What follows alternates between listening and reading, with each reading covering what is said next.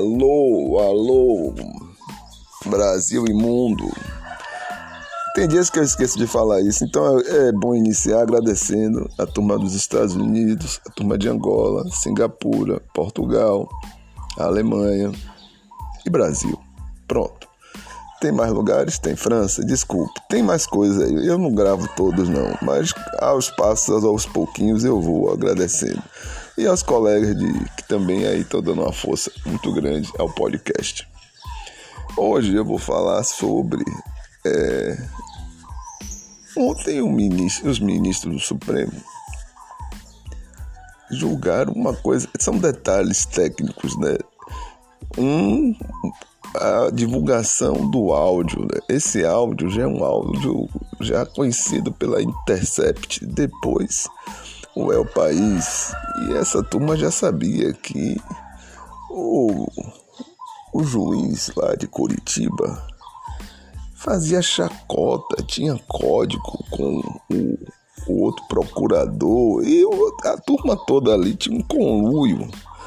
A pergunta que eu faço não é nem de ordem jurídica, que eu não sou da área jurídica. A pergunta que eu faço é quem manda nessa turma.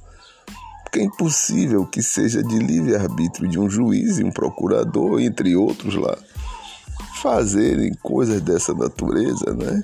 Prender um ex-presidente, é, dinamizar a, a, a rua, botar por mandar um uma informação para a imprensa ilegal. Fez, fez o que quis, fez o que quis, esculhambou tudo. Né? Do popular, ele botou para quebrar e quebrou, quebrou o país. Agora, quem é que está por trás disso? Será que é só a vontade dele de ser contra o Partido dos Trabalhadores, contra a, oposição e por aí vai? Eu, eu fico, a minha dúvida é, volta a dizer, parece aquele filme de bem inteligente, né? O culpado não aparece. Parece que tem gente que controla ele para ele fazer um negócio desse. Ele fez assim o que Romário faz na pequena área ou na grande área, ele fez com o Brasil. Brasil de gente, não é Brasil de seleção. É estranho isso, é muito estranho. Eu fico pensando assim, não é mais no, no, no estrago que ele causou, eu fico pensando em quem quem de fato é, deu o, o aval, disse vá e faça que eu garanto a onda. Isso que eu fico pensando, que passa pela minha cabeça, é quem armou para ele solar. Porque ele não está sozinho, nem essa turma aí está sozinha. Passo a passo, eu posso morrer, passo a passo, vão descobrir de fato quem estava envolvido nesse negócio, nesse mando, nesse desmando. Porque ontem foi uma coisa simples, é autorizar que a defesa do ex-presidente Lula tenha acesso às conversas, que são conversas que demonstram ah, ah, um conluio entre o juiz e o promotor. Psh, é o mais assim, mais próximo amigo, né?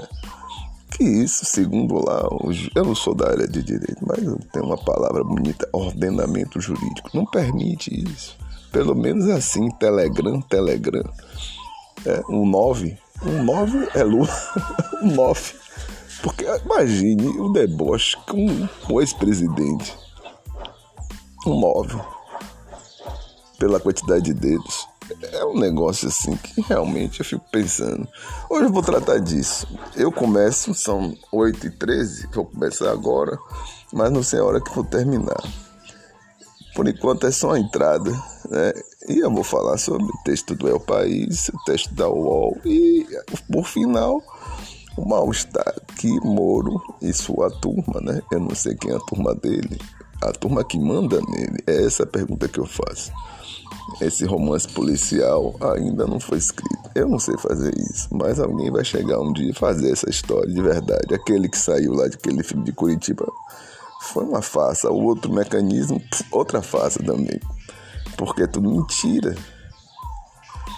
Né?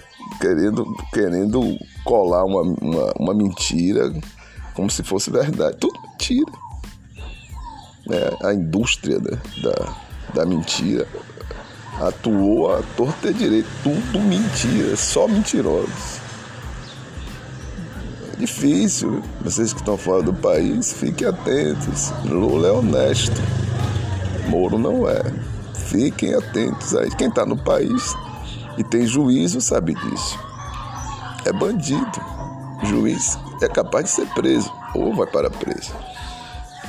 Por enquanto fico por aqui, depois eu continuo, já tem cachorro, já tem gato, já tem vizinho, daqui a pouco eu volto. Um abraço.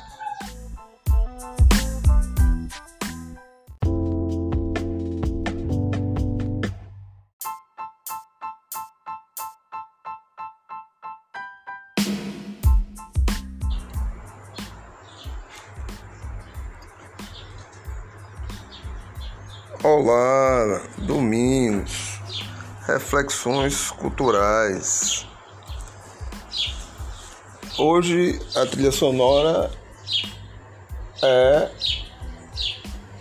ou são de pássaros. Não sei se é, não sei se são, mas eles estão por aqui. Tem uma, uma árvore aqui fruta do conde que eles se alimentam. Quando a gente consegue chegar na parte mais alta, aí tudo bem, né?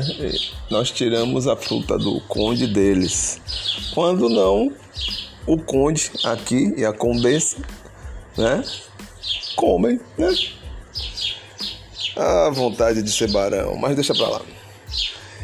STF ratifica acesso de Lula a diálogos vazados da Lava Jato. Mas o debate há dias sobre a validade como prova. Olha como a coisa é tão técnica, né? É técnica. Quer dizer, como é que você vai protelando um processo? Você pega um detalhe, não, não pode divulgar. Não é nem a questão da validade ou não, é a divulgação. Aí passa-se horas. Aqui diz assim com uma clareza que o El País deixou fiel aos donos Regiane Oliveira, autora. O texto é dia 9, hoje é dia 11, eu estou tardio, não tão, não tanto assim, mas estou. Aí vem o subtítulo: Ministros garantiriam o pedido da defesa do ex-presidente. Gilmar Mendes, ó a intimidade. Mas tudo bem, é jornalista, pode falar o que quer. Gilmar Mendes usa voto para atacar frontalmente a operação e chamar revelações de maior escândalo apagou aqui da história, né? Vamos lá.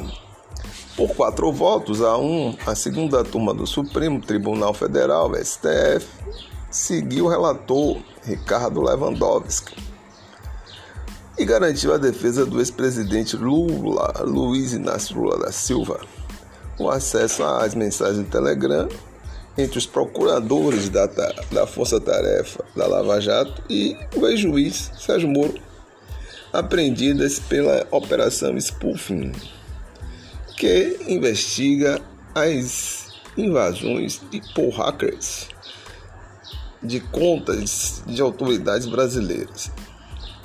Apenas o ministro Edson Fachin relatou da Lava Jato votou conforme o pedido dos procuradores para impedir que os advogados do petista pudessem utilizar o material.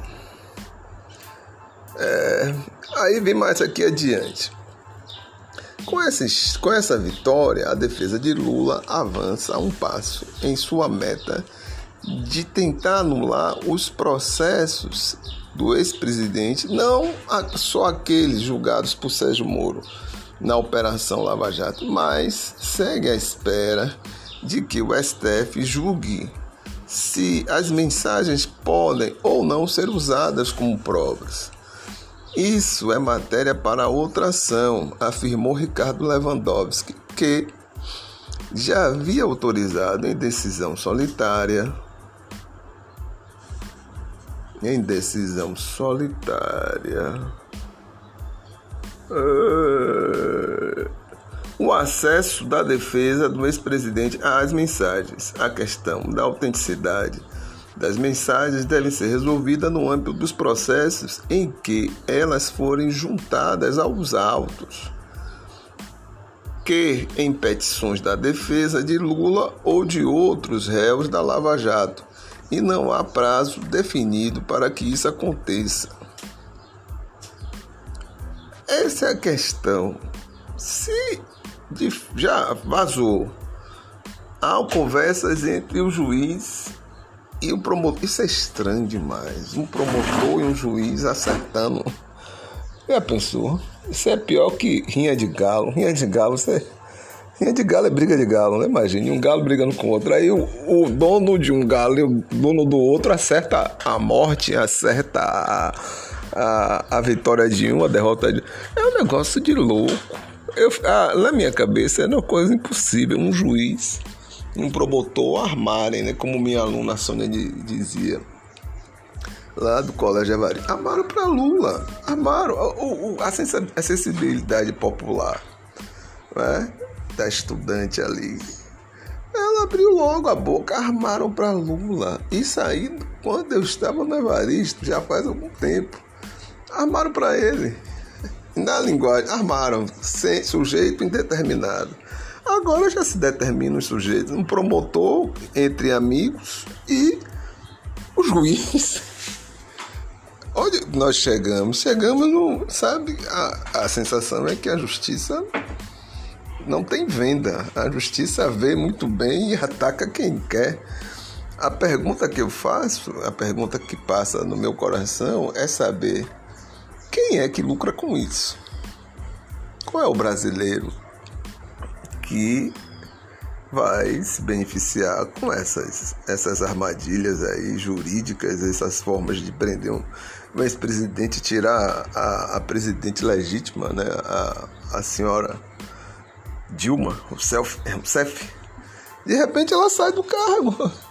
Inventaram uma mentira, uma pedalada. A criatura simpática do jeito que ela, ela pedalava na bicicleta. Mas pedalada fiscal, aqui para nós foi invenção. Todo mundo sabe disso. Como é que devolve a ela os dois anos que roubaram? Como é que devolve? Como é que o Congresso, aquele Congresso ali é um negócio sério ali. Como é que devolve? Deixa quieto. Vamos lá, vamos adiante. Vamos lá. Aí seriam os hackers é, de Araraquara, ficcionistas? O julgamento também serviu para medir a, a humor de ministros do Supremo como os protagonistas da Lava Jato. Os sempre críticos, como o ministro Lewandowski, Gilmar Mendes, mas também o novo, o novato Cássio Nunes Marques, indicado por Jair Bolsonaro, até Carmen Lúcia, que costuma defender as teses da operação, não aceitaram a petição feita por sete procuradores da Força Tarefa, como parte interessada no caso de que o compartilhamento das mensagens pode afrontar o direito à intimidade das pessoas que tiveram seus celulares invadidos e dados compartilhados. Ô oh, meu caro, intimidade, juiz, ou melhor, procurador, força tarefa, não tem intimidade com, com telefone falando de presidente, não tem, não tem, não tem como ter. Os ministros da segunda turma estavam alinhados em não discutir a validação dos diálogos como provas. Inclusive, o presidente Gilmar Mendes, ainda assim, ao menos dois ministros deixavam transparecer suas avaliações. A pequena amostra do material já figura apta a evidenciar ao menos em tese, uma parceria indevida entre o órgão julgador e a, acusação, disse Lewandowski. Não sou eu que estou dizendo, Domingos Oliveira de Souza. É o ministro, capa preta, né? o senhor né? eminente Ricardo Lewandowski. Último a votar o ministro aproveitou para fazer uma longa explanação e criticar frontalmente a Lava Jato. Fez questão de frisar a gravidade do revelado. Em primeiro lugar, pela investigação Vaza Jato, liderada pelo site da Intercept. A Intercept chegou e chegou botando para quebrar, viu? Conseguiu interceptar essa, essa conversa de, de, de dessa turma aí de Curitiba.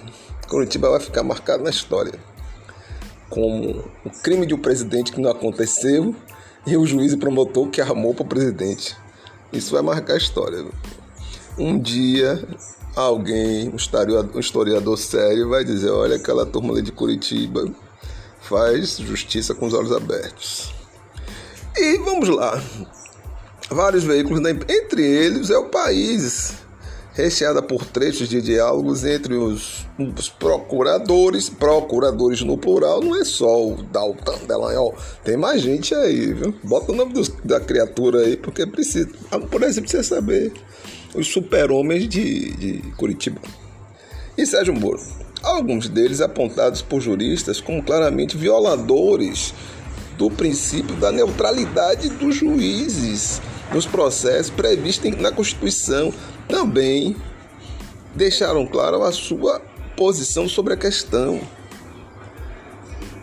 Gilmar, Gilmar é o, é o, é o ministro, o ministro Gilmar Mendes citou, por exemplo, uma conversa entre então o chefe da Força Tarefa, Deltan Dallagnol e Moro, o ex-juiz Moro, em que o procurador explica que estariam apurando sobre as palestras do ex-presidente.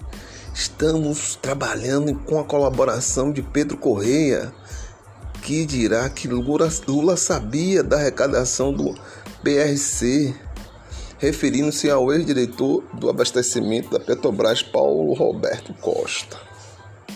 Isto também tem a ver com, com o processo penal? Ou fatos não existiriam, ou se existiriam, eles são de uma gravidade que comprometem a existência da Procuradoria Geral da, Procuradoria Geral da República, afirmou. Se esses diálogos não existiram, os hackers da, de Araraquara são notáveis ficcionistas, disse. Caso, caso seja realmente ficção, afirma o ministro, é preciso que se prove. A impressão, em outro texto, em outro trecho, Gilmar, ou senhor ministro Gilmar Mendes destacou uma conversa em que a procuradora Jerusa Vicelli não é Vicelli, é Jerusa Viecili, é isso, criticava Moro Russo tá de sacanagem. Imagine que linguagem bonitinha. Russo tá de sacanagem. Afirmou utilizando o codinome do ex-juiz nos chats dos procuradores. Ela reclamava para o procurador Januário Paludo que o ex-juiz havia dado vistas à defesa e solicitado um pedido do, do MPF antes do prazo, pois iria viajar. Essa eu não tinha visto ainda, mas no CPP russo tudo pode, afirmou referindo-se ao que seria o Código de Processo Penal de Moro. Valia tudo, a impressão é que valia tudo. Ali era realmente, não era uma república, era uma outra coisa. Se eu disser o nome, né? Vamos botar uma monarquia que é mais simpática do que uma anarquia. Aí lá vai, né? É, todos os juízes aproveitaram, né? Pra dizer ficção, mas era a realidade. A realidade é essa. A pergunta que eu faço, honestamente, é quem ganhou com isso? Porque aqui no Brasil, nem o padeiro nem um vendedor de, vendedor de manga, nem um, aquele sujeito que sai aí vendendo coco na praia. Ninguém ganhou, véio. todo mundo perdeu. O Brasil perdeu. Não estou falando do PT, não. O PT, Lula foi preso e tal. Perdeu, é, não viu os entes queridos falecerem, perdeu a eleição. Eu estou falando aqui dentro, que ninguém ganhou. Ao contrário, ganhou Bolsonaro. O Bolsonaro parece um, uma tampa de, de, de saco de, de gasolina. Quando tira, explode assim. Puff. É isso que vai acontecer. Fico por aqui. Já vi que a coisa não é para amador, a coisa é para é para aqui, ó. Aqui o finalzinho aqui, o finalzinho não, o texto acompanha. É isto que produz ministro Faquinha, a famosa República de Curitiba. O ministro Faquinha é simpático. É este legado jurídico, é Isto é envergonha. Os sistemas totalitários não tiveram tanta criatividade, afirmou Mendes, citando a União Soviética e a Alemanha Oriental. Vamos ser julgados pela história se formos cúmplices com esse tipo de situação. Nós montamos um modelo totalitário ou alguém é capaz de dizer que há algo de democrático nesse CPP russo? Destacou o ministro do STF que, que nem sempre foi tão crítico, tão ácido, né? Tão crítico, tão ácido da Lava Jato ou de Moro como agora. Em março de 2016, por exemplo, Gilmar decidiu em julgamento monocrático solitário suspender a nomeação de Lula como ministro do governo Dilma Rousseff, acusando do petista de tentar fugir de uma, de uma ordem de prisão de Moro. Nenhuma palavra de crítica foi feita à divulgação dos áudios entre Lula e Dilma, feita pelo, pelo juiz. A, decisão final, final do plenário sobre a nomeação de Lula só aconteceria anos depois, já após impeachment do governo petista. Em, sua, em seu voto terça-feira, Mendes criticou o papel do ex-auditor da Receita Federal, Roberto Leonel, conhecido como colaborador da Lava Jato, que fez inclusive serviços de investigação e coleta de dados fora das petições formais. Vocês sabem que eu vivi na Alemanha e, acompanhei a história da Stasi. Muito provavelmente replicamos essa história com a Receita Federal trazendo uma investigação.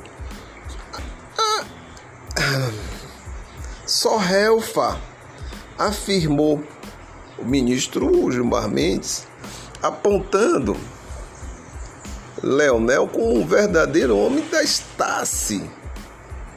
Na Receita Federal, o auditor foi indicado pelo então ministro da Justiça, Sérgio Moro, para a presidência do Conselho de Controle de Atividades Financeiras, COAF. Em janeiro de 2019, Leonel deixou o cargo e se pôs a, e se aposentou, desculpe, após o órgão ser transferido para o Ministério da Economia em 19. Olha, vale a pena dar uma lida nesse texto da, do meu país, porque quem não, quem acredita em honestidade vai ficar com a, as barbas. Se não tiver a barba, vai ficar com a cara de molho, sabe? Porque o que o que Moro fez junto lá com a, a sua republiqueta lá de do, de Curitiba não foi para amador, não, foi para profissional. A sensação que dá, né? A sensação que dá é que tem mais gente envolvida e não vai aparecer os grandes envolvidos, porque parece que Moro é, é peão de roça, bate qualquer canto, fica rodando. Mas a impressão que dá é que ele não tem gente mais pesada do que ele, pesada até que o Brasil, que manipulou essa situação. Ele não vai aparecer na fita.